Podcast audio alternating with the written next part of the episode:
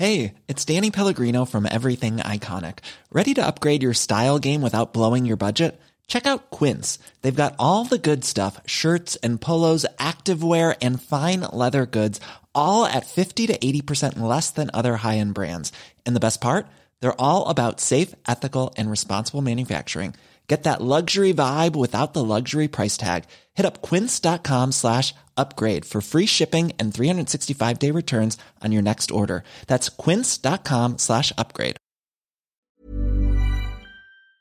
Les DNA et l'Alsace vous proposent la lecture en 15 épisodes du livre Et la ville sera vide d'Olivier Clodon par la comédienne Hortense Duvig.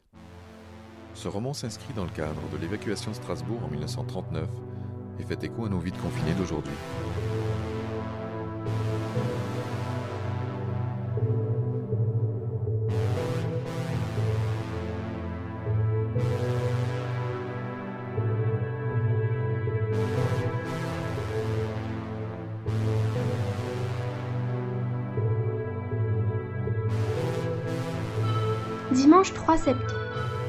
Coups de carillon réveillèrent Albert. Il se redressa, regarda autour de lui. Un trait de lumière se glissait entre deux grands rideaux fermés. La poussière dansait dans le ray vertical. Il était allongé sur le canapé qu'il avait trouvé au premier étage, dans le faisceau de la lampe torche, quelques heures plus tôt. Il se leva et se dirigea vers la fenêtre. Il écarta délicatement les rideaux. Le premier éblouissement passé, il inspecta avec attention la façade de l'immeuble, en vis-à-vis, tout proche. La rue était peu large. Il leva la tête en espérant voir la flèche de la cathédrale, mais la maison d'en face lui cachait une grande partie du ciel. Il se retourna et découvrit la pièce dans laquelle il avait dormi. La veille, épuisé par sa marche nocturne et l'intensité émotionnelle de sa journée de fugue, il s'était affalé sur le canapé pour écouter les sons de la maison. Tout était calme, et il s'était finalement laissé gagner par le sommeil. C'était un salon avec un haut plafond, orné de moulures, et la décoration surchargée. Des meubles en bois massif, un tapis de grande taille. À gauche, sur un buffet en bois sombre, le cadran d'un carillon aux lettres d'or était inséré dans quelque chose qui ressemblait à un fond marin, le tout sous une cloche en verre. Plusieurs tableaux aux cadres épais et dorés couvraient avec ostentation les murs de la pièce. À droite, une double porte laissait deviner une bibliothèque. Albert prit la porte du fond qui donnait sur le long couloir par lequel il était arrivé pendant la nuit. Il y avait quatre portes. Il marchait doucement pour ne pas faire grincer le parquet. Il s'arrêtait par moments afin d'écouter la maison. Tout était silencieux, hormis le tic-tac de l'horloge, et il finit par conclure qu'il était seul. L'une des portes était entrebâillée. Il la poussa délicatement et entra dans ce qui était la cuisine. C'était une vaste pièce carrelée dont la fenêtre donnait sur une petite cour intérieure. Elle était parfaitement rangée, rien ne traînait. Il fouilla les placards en évitant de passer trop près de la fenêtre. Il trouva une bouteille de lait et une demi-livre de pain emballé dans un torchon. C'était tout, pensa-t-il. Les plus riches ont eu le temps de déménager la nourriture. Il se souvenait des voisins de l'orphelinat précipités dans les rues hier matin, sans rien emporter que le minimum qui entrait dans leurs valises et des provisions pour deux ou trois jours. Il avala quelques gorgées de lait, qu'il accompagna d'un morceau de pain. Il observa les fenêtres de la cour intérieure et ne décela aucun signe de vie. La bouteille à la main, prenant ses aises, il revint dans le couloir. Il prit le temps de découvrir cet intérieur bourgeois, observant les murs, les plafonds, les meubles. Il rejoignit le salon et le tic-tac de l'horloge l'attira. Il s'approcha. Sur le bas de la cloche en verre étaient gravés les mots Traulich und Il passa l'index sur le relief formé par la gravure de la locution. Il était onze heures. Il déambulait la bouteille à la main. Un peu de lait sur sa lèvre supérieure lui dessinait une fine moustache enfantine. D'un air de plus en plus assuré, presque nonchalant, Albert visitait l'intérieur cossu. Il revint vers le salon et pénétra dans la bibliothèque. Il ouvrit un rideau et en se retournant découvrit baignés soudain de lumière les nombreux rayons en bois verni couverts de livres aux riches relures. Il s'approcha, regarda de plus près sans oser toucher ce qui semblait une œuvre d'art à part entière. Il parcourait les dos des ouvrages, lisait à voix basse des titres ou des noms d'auteurs au hasard. Puis il parcourut le rayon du dessus, revint à celui du dessous, tourna la tête à gauche, à droite. Il se rendit compte que tous ces livres étaient en allemand. Pas un seul en français. Albert observait cela avec circonspection. Il regarda autour de lui. Deux fauteuils, un guéridon, une couverture soigneusement pliée et posée sur une table basse. La pièce était entièrement dédiée à la lecture. Face à la bibliothèque, une marqueterie accrochée au mur figurait la cathédrale de Strasbourg. Un texte de Goethe, encadré et placé sous verre, était accroché à côté. Albert ouvrit une porte qui déboucha sur la troisième pièce en enfilade. Un bureau trônait au centre, couvert d'un épais sous-main en cuir rouge. Sur le bureau parfaitement rangé, il y avait une lampe en bronze et la sculpture d'un quadrige. Derrière le bureau se trouvait un meuble composé de tiroirs en bas et de deux portes vitrées dans sa partie supérieure. À l'intérieur, on voyait des livres, des revues, une bouteille de vin.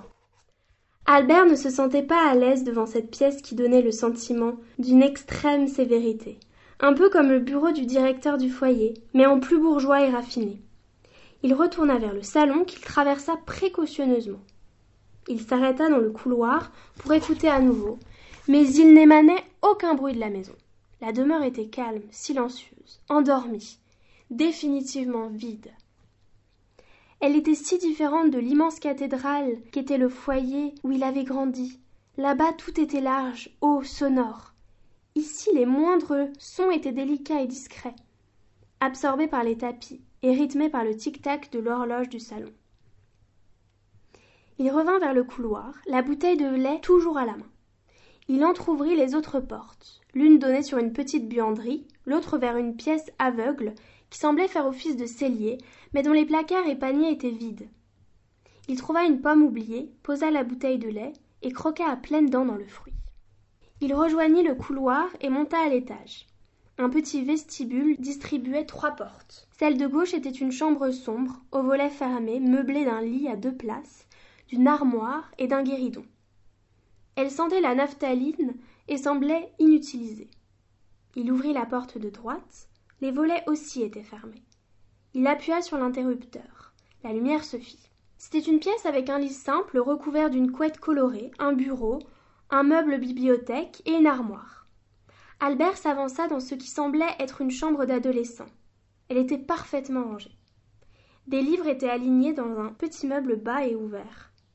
Albert se pencha vers la petite bibliothèque. Cette fois les livres étaient tous en français. Albert passa son doigt sur les reliures. Marx, Proudhon, Proust, Arlan, Verne et plusieurs ouvrages génériques consacrés à l'histoire de France. Il se tourna vers l'armoire, ouvrit les portes. À droite, des étagères avec quelques habits et un sac à dos en tissu clair roulé en boule.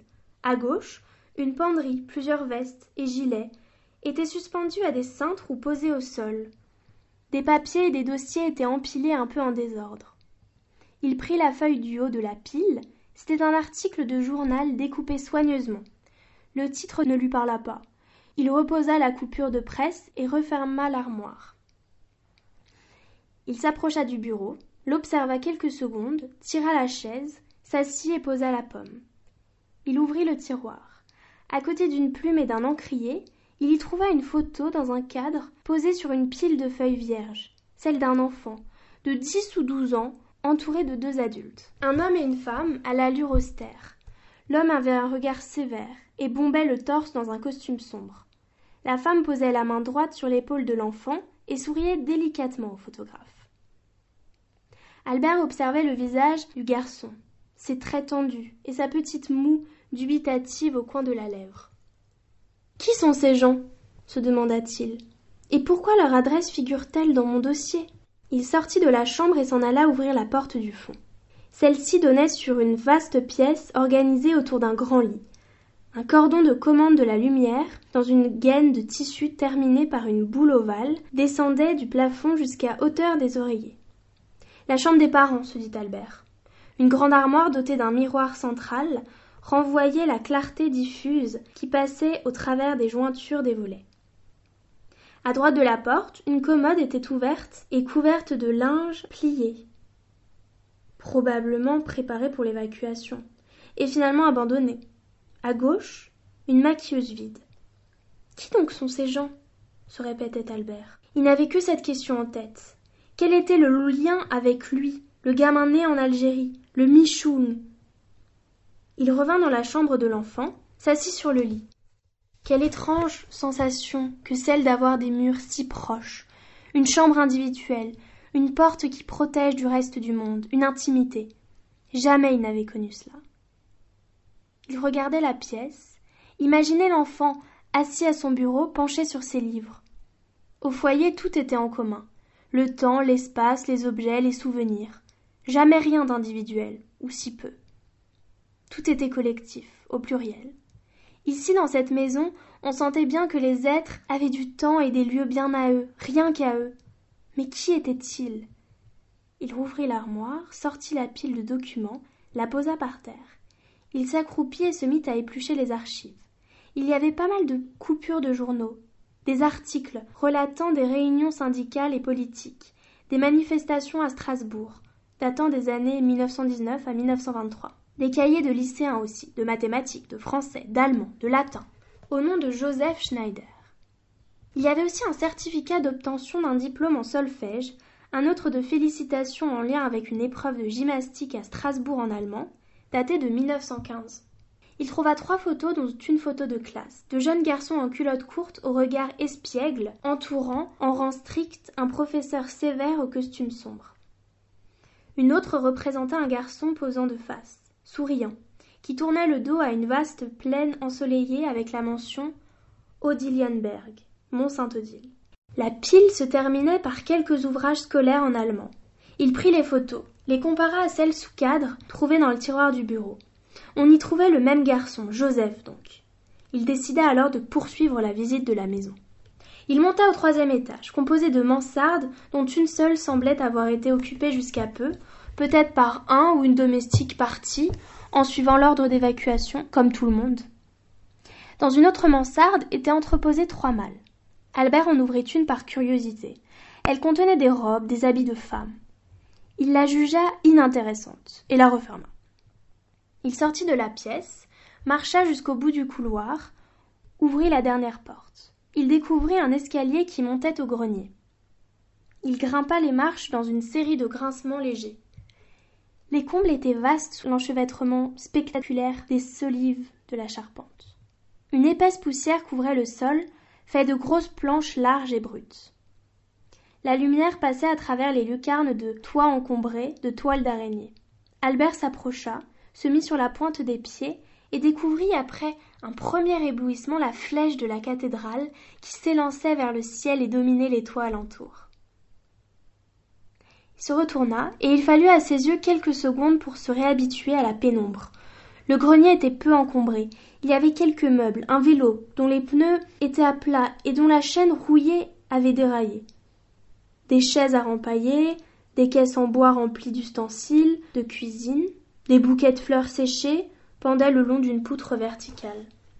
Des tissus étaient suspendus à un fil tendu le long d'un mur en briques. Une bâche semblait recouvrir une sorte d'amoncellement indistinct. Albert s'approcha. Les toiles d'araignée s'accrochaient à ses cheveux.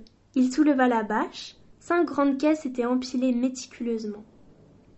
Il remit la bâche en place en se retournant, un peu déçu. Le grenier lui apparut sans âme, et les objets sans aucune utilité, comme vidés de leur substance. Tout était gris et poussiéreux. Un rebut pour objet inutile.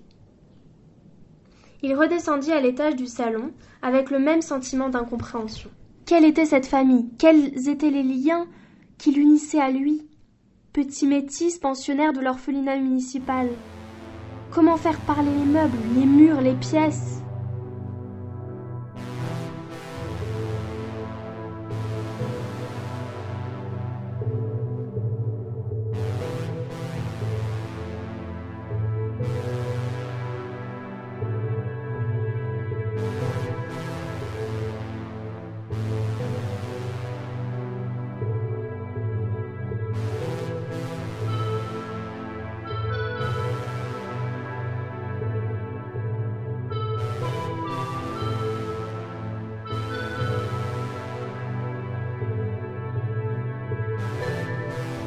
Monge avait posé le laissez-passer sur le tableau de bord, tant les contrôles étaient nombreux.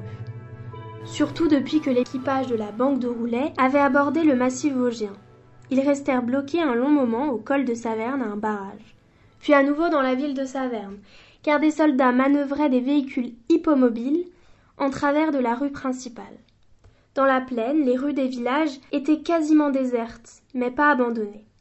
Des villageois discutaient par groupes d'un air inquiet et consterné, et regardaient passer la fourgonnette qui roulait à vive allure. Ils abordèrent les faubourgs strasbourgeois en fin d'après-midi.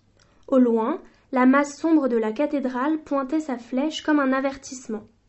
Plusieurs postes de contrôle successifs les accueillirent dans l'ouest de la ville. Dans le quartier de Cronenbourg, un lieutenant particulièrement nerveux, qui dirigeait le barrage routier, refusa de les laisser aller plus loin. L'ultimatum de la France à l'Allemagne est rejeté, disait-il. Nous sommes en guerre depuis dix-sept heures, c'est la guerre. Il regardait le ciel avec appréhension. C'est la guerre, c'est la guerre. Il ne tenait pas en place. Entrait dans la guérite, sortait, passait derrière la barrière, revenait. Ces hommes autour de lui se regardaient, désemparés. Monge tentait de le raisonner pour pouvoir passer, mais l'officier, en crise de panique, n'entendait rien. Finalement, l'équipe de la banque de Roulet profita du passage d'un colonel rattaché à l'état-major du gouvernement de la place de Strasbourg. Il était en fin de tournée d'inspection et accepta, à la vue du document du ministère, de les escorter jusqu'au quartier général. Il devrait encore négocier un sauf-conduit pour circuler au cœur de la ville. Le colonel s'était approché du chef de poste qui répétait inlassablement C'est la guerre, c'est la guerre. Il l'observa quelques secondes sans rien dire. Il ordonna un garde à vous qui n'eut aucun effet. Alors il s'approcha un peu plus et lui décocha soudain un coup de poing dans le visage qui projeta le jeune officier au sol. Celui-ci se redressa en silence, comme dégrisé, sous le regard effaré des soldats qui gardaient le poste de contrôle. Le colonel lui ordonna de se lever et de rejoindre ses quartiers sur-le-champ, pour des arrêts de rigueur. L'officier se leva, se mit au garde à vous, fit le salut militaire et s'en alla d'un pas hésitant. Le colonel se tourna vers le trio de la banque. Les nerfs, commenta-t-il laconique. Puis il ajouta. Ma tournée n'est pas complètement finie. On va contourner l'île centrale par le sud avant de rejoindre l'état-major. Mais ça ne prendra pas trop de temps. C'est un contrôle visuel, je ne m'arrêterai plus. C'est donc précédé et comme escorté d'un véhicule militaire que Monge et les deux garçons de recette entrèrent dans Strasbourg. Il n'y avait plus aucun civil dans les rues. La ville était muette, et toutes les fenêtres avaient des volets fermés.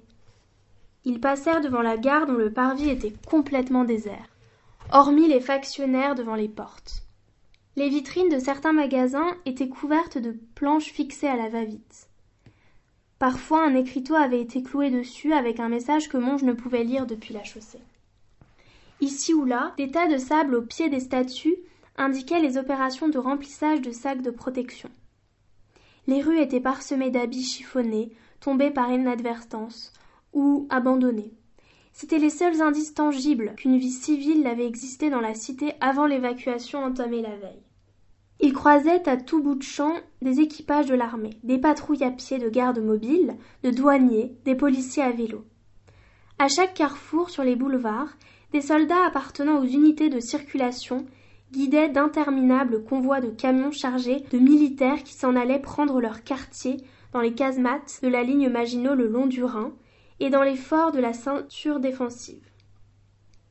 La ville était désormais sous contrôle de l'armée et transformée en une gigantesque place forte, arc-boutée face à l'Allemagne. Puis la présence militaire s'estompa à mesure que les deux véhicules pénétraient dans le cœur de Strasbourg. Les trois hommes étaient abasourdis de découvrir cette ville fermée et déserte. Ils contournèrent l'île centrale, franchirent des ponts couverts du quartier de la Petite France. Le soleil bas donnait un aspect flamboyant au grès rose de la cathédrale qu'ils apercevaient émergeant prodigieusement des toits sombres. Le tableau de cette ville magnifique et complètement inanimée était saisissant. Monge et ses acolytes n'étaient jamais venus jusqu'ici, mais ils avaient toujours entendu parler de Strasbourg, figure mythologique du patriotisme français depuis 1870. Maintenant qu'ils étaient là, qu'ils avaient la ville sous leurs yeux, ils cherchaient à percer cette sorte d'aura, le secret du charme provincial si typique de cette cité des bords du Rhin, dont on disait la culture allemande et le cœur français. Mais il émanait de la ville dépeuplée un sentiment de mystère. Monge essayait de se figurer Strasbourg en pleine activité, imaginait les habitants affairés dans les rues. Mais cela suscitait dans son esprit exactement l'inverse de l'effet recherché. C'est comme si des fantômes peuplaient les rues, les ponts, les places, les spectres d'une ville devenue elle aussi fantomatique. À mesure qu'il progressait, il découvrait les alignements de maisons à colombages sur les quais de l'île, caressés par le soleil déclinant. Il s'attendait à chaque instant à voir paraître un visage à une fenêtre, des marchands tirer des charrettes à bras, des taxis chargés des clients, des enfants jouer sur un trottoir, mais rien. Il n'y avait plus personne. Les façades se succédaient, irrégulières, colorées et sans vie. Seuls les remous du canal autour des piles des ponts donnaient un semblant de mouvement. C'était comme si la vie coulait et se retirait sans un bruit. Au croisement, des chiens erraient, surpris, d'étaler à l'approche des véhicules. C'était la beauté d'une ville inhabitée, vidée de son énergie vitale, hémophile. Une ville interrompue, inutile, vaine. Le trio ne disait rien, subjugué par ce spectacle inédit. Monge se penchait parfois pour tenter d'apercevoir dans le fond d'une rue adjacente un semblant d'activité. Mais le vide avait envahi jusqu'aux plus sombres venelles. Ça et là, des chats tenaient colloques devant des maisons. Leurs silhouettes étaient si petites qu'elles accentuaient le sentiment d'immensité désuète de la ville silencieuse. Les deux véhicules longèrent l'île jusqu'au palais universitaire.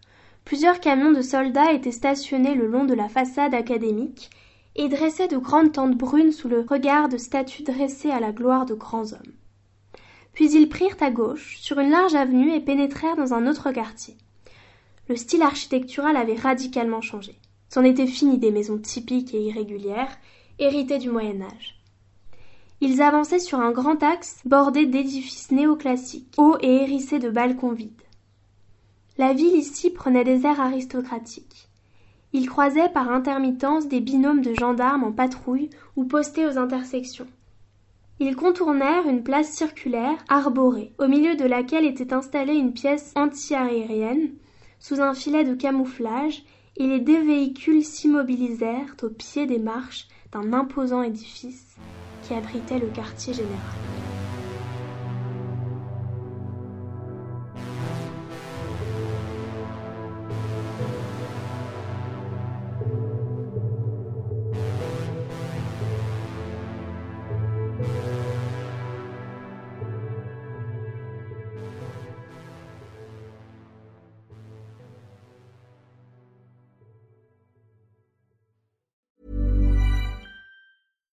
Support comes from ServiceNow, the AI platform for business transformation.